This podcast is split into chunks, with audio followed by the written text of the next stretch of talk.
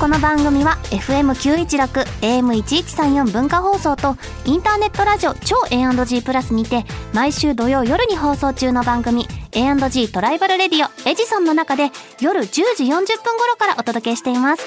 ぜひ聞いてください。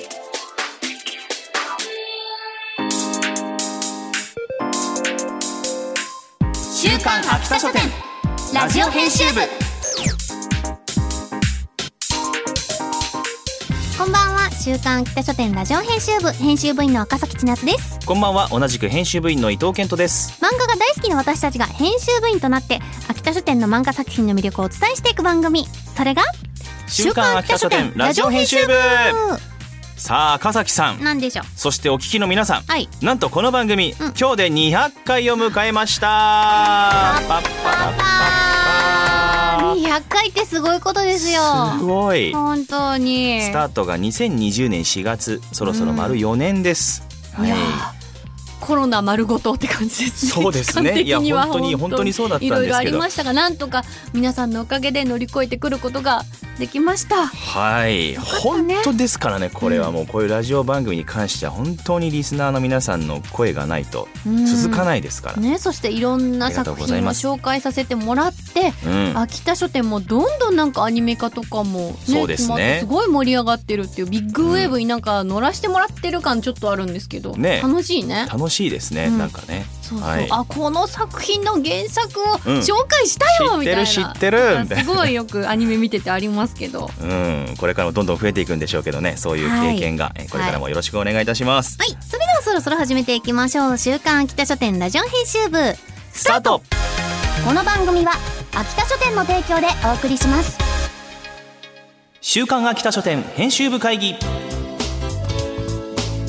は様々なテーマに沿って取り上げた漫画作品をあれこれ掘り下げていくコーナーです。今回のテーマはこちら。最強育成ファンタジー。おーなんかすごい王道っぽい。はい。ゲームの育成とかねありますね。なあ好き好き。そういうなんかさやり込ステータイプですか？スポイントとか割り振るタイプのやつとかすごい好き、お。大好きよ。うん。レベルを上げえてえ強くして物理で殴る、さ物理で殴る。最終的には、そう。最終的に 魔法ポイントを消費したくないから最終的に物理で殴りたい。でも魔法とかアイテム溜め込みがちですけど、溜め込んだままラスボス倒すと切なくなりません？でもそうなっちゃう。私いつも。そうなんかまあギリギリで勝てたらなんかいやでもギリギリで勝ちたい私。余裕で勝ちたくはないんだけど、うん。なんかそういうめちゃくちゃ強いアイテムとか割と温存しがち。いや今じゃないかもしれないとか思いながら、そしてエンディングですそう。よ であこれ使わなかったもったいないみたいな、ねことは割とあるあるだね。えねえ育成ゲームね僕も結構やり込むタイプですけど、うん。育成の仕方って結構時代で変わるじゃないですか。時代で変わるの？最近とかやっぱりソソー。シャルゲームとかが多いから、はいはいはい、まずはカードとカードを揃えて強くするみたいな。4凸か。よし分かった。じゃあまず4枚引いてみたいなね。そうそうだね。まあソシャゲ的にはそういうの多いかもそねこからの育て方でまたちょっと変わっていくみたいな。うん。それが最近のゲームなのかなって思うんですけどポイントを割り振るというよりかは、うん。うん。えー。赤崎さんはどうですか？あのベビちゃんは育成中ですけれども。育成中 育成中ねまあねゲームのようには簡単にはもちろんいかないでしょうね。ポイント割り振れないからね。でもね笑顔のステータスが伸びてきたよ。いや素晴らしい。へいへいへいへいって言ってくれるよ。ニコって笑った。らへとか言ってくれるよ。いいあなと足の強さのステータス伸びてきたね足うんなんかそろそろこうなんかピンってこう体突っ張るみたいなはい立つ準備をしてますみたいうんうんなうん。感じになってきました。お。そんなステータスは伸びてまいりました。楽しみですね。まあそんな育成報告はまあ置いておき、はい。そんな最強育成ファンタジーというテーマで取り上げるのはやんちゃんウェブにて好評連載中の最低ランクの冒険者勇者少女を育てる。俺って数合わせのおっさんじゃなかったか？です。原作はノーミー・ヤズー先生漫画坪明宏先生。キャラクター原案桑島黎音先生。ダンジョンが現れ超常的な能力を持つ覚醒者が出現するようになった世界。覚醒した者は冒険者として最低でも5年ダンジョンに潜り戦うことが義務付けられていた。先に仲間たちが任期満了を迎えソロになった伊上康介は超初心者の女子高生たちから数合わせでパーティーに入ってほしいと頼まれて。小説家になろう初最低ランク冒険者のおっさんが才能 S 級女子高生を育てる最強育成ファンタジー。コミックス第1巻が1月26日に発売されたばかりです。ははい。ということでこちらの作品でございます、い。ファンタジーかと思いきや、うん。現代社会でした、びっくり。まさかのその融合してしまっている。そうそう。ある国が人工ブラックホールの生成に失敗したことによるはい。次元の歪みで異世界につながるゲートが開きモンスターが溢れてしまったという世界のお話です。はい面白いですね。だからねシステムは日本なんですよそう。ねで登場人物たちの名前もめちゃくちゃ日本人。うん。珍しいよねこれ。なんかなんかアリエスみたいなの出てこないんだみたいな。そうなんです、うん。まあ、主人公は伊上康介、うん。えー魔法使い。まあ、ジョブみたいなのあるんですね、うん。みんながそれぞれ目覚めているといううん。ことなんですけれども、でで級があります。3級うん。で実際は遊撃を担当、まあ、動き回りながら魔法を使って戦うと、うん。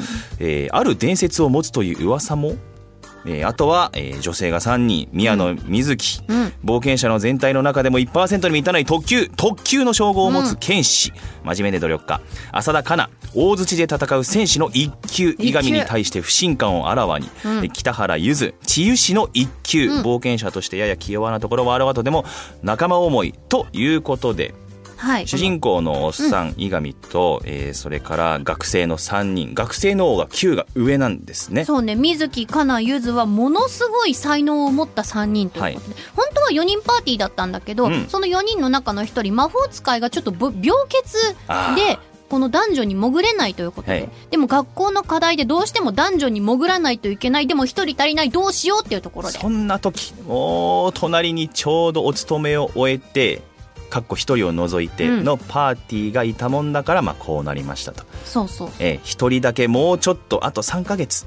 あとそう。3ヶ月その赴かなければいけない。ところがそのパーティーは他のパーティーは今日で終わり、うん。お疲れ様っていうのが隣の、まあ、役所の隣の結構その受付にいてね。おっさん冒険者たちなのでもうそろそろ俺しんどいわみたいな人たちが、あの康介の仲間なんですよ、はい。だからちょうどいいところでその女子高生3人パーティーの欠員1人のところに、あいつ送り込めばいいんじゃね？みたい利な話になってはい、伊上康介がその女子高生と一緒にダンジョンに潜るというこはい、とになっちゃうわけなんですよ。ちょっとねでもやっアンバランスなパーティーが、その女子高生の中におっさん一人って大丈夫なの？って女子高生たちはやっぱ思っちゃう。ちょっと不信感があったりうん。するわけで、それが特に浅田香菜ちゃんそうですね。結構当たりが強い、当たりめちゃくちゃ強いですね。でもリアルだと思うそこが。そうですね。それは警戒するしいや警戒それはするよねって伊上も分かっております。そう、まあ、だから、ら距離感はもちろん取りつつ、うん。ところがまあそれまでの経験は